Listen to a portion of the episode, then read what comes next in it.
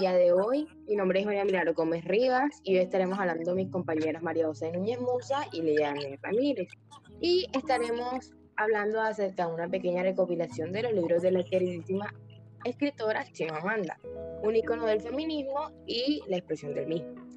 Con el paso de los años, Chimamanda se ha convertido en una de las grandes voces literarias de África, especialmente gracias a su habilidad para narrar los sucesos desde una posición tejida entre África y Estados Unidos.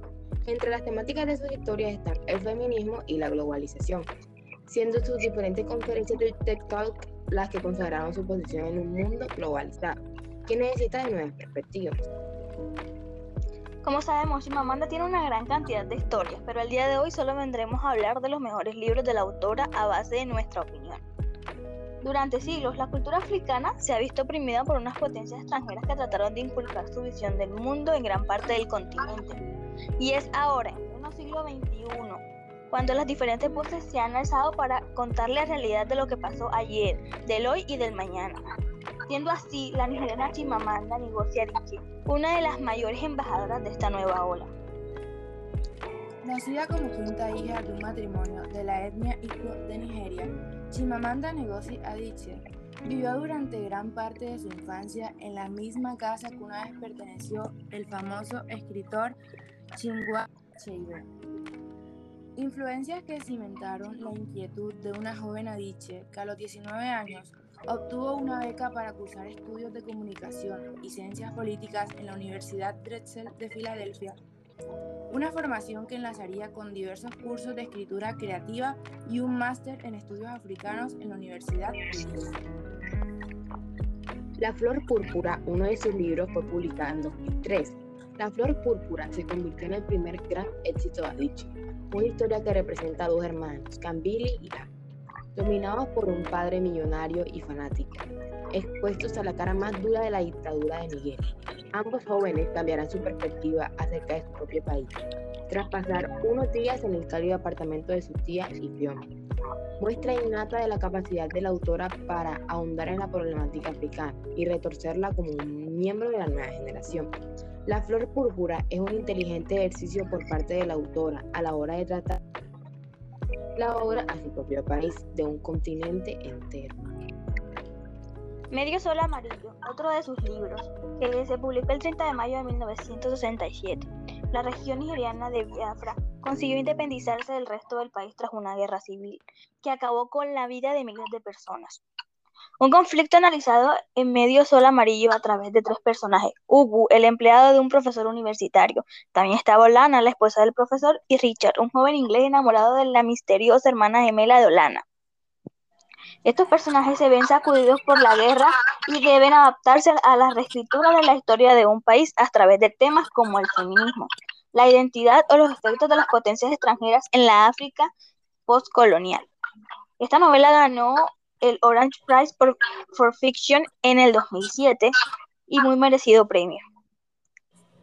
Algo alrededor de tu cuello, publicada en 2009.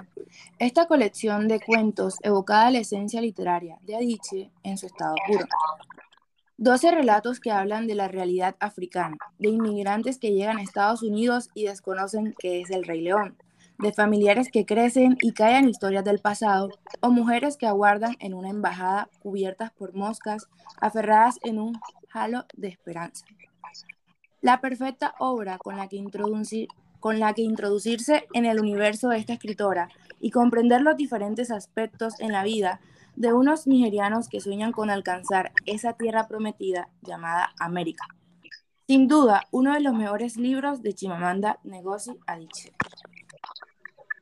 Otro libro de Chimamanda y uno de los más populares es Todos deberíamos ser feministas. Durante su TED Talk del 2012, Chimamanda habló del mundo del feminismo de un equitativo y que respetase al hombre, una igualdad que no supera la mirada extraña de aparachoques de lados cuando una mujer le da una propina o, de, un recepcionista al ver a la autora en tacones caminando por el hall de un hotel. Un discurso que se ganó el aplauso público para posteriormente ser recogido en forma de ensayo en, en Todos deberíamos ser feministas, un libro ligero con un poderoso ideal para leer durante el juego. Si bien todos deberíamos ser feministas, recoge el discurso de Adichie durante su TED Talk 2012, su último libro publicado en España.